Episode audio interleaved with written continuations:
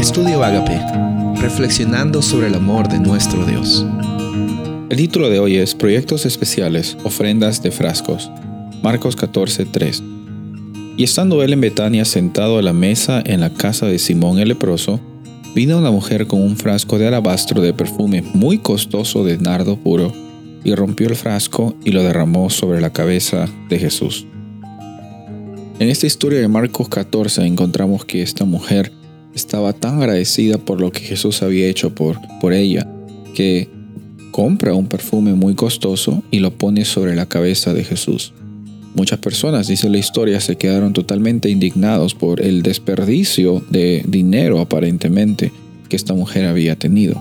Y bueno, obviamente, según los cálculos, algunas personas eh, creen que este dinero que eh, le había costado a la mujer equivalía a un salario promedio de todo un año de una persona viviendo en aquellos tiempos. Entonces ella literalmente usó el, dinero equivalente al salario de un año para agradecer a Jesús y para poner eh, una demostración de agradecimiento y de adoración hacia la persona que le había salvado.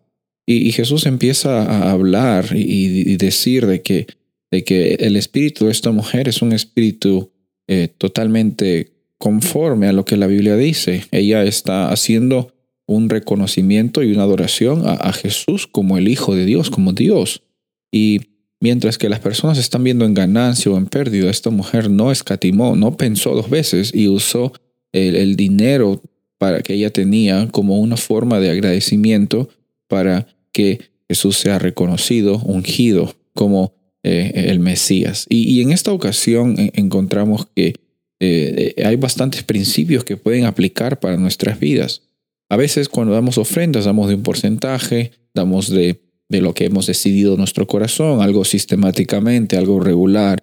Pero también hay momentos, eh, yo, yo supongo, en que tú has sido tan bendecido, tan bendecida por cómo es que Dios ha estado involucrado en tu vida, cómo la has provisto por tus necesidades, que anhelas tener un proyecto especial de, de dadivosidad para Dios que anhelas eh, dar una buena suma o, una gran cantidad de, dinero conforme a lo que tú, tú consideras y, por agradecimiento eh, lo entregas a Dios, lo entregas a Dios como esta mujer entregó un año de salario como un agradecimiento y una adoración hacia Él.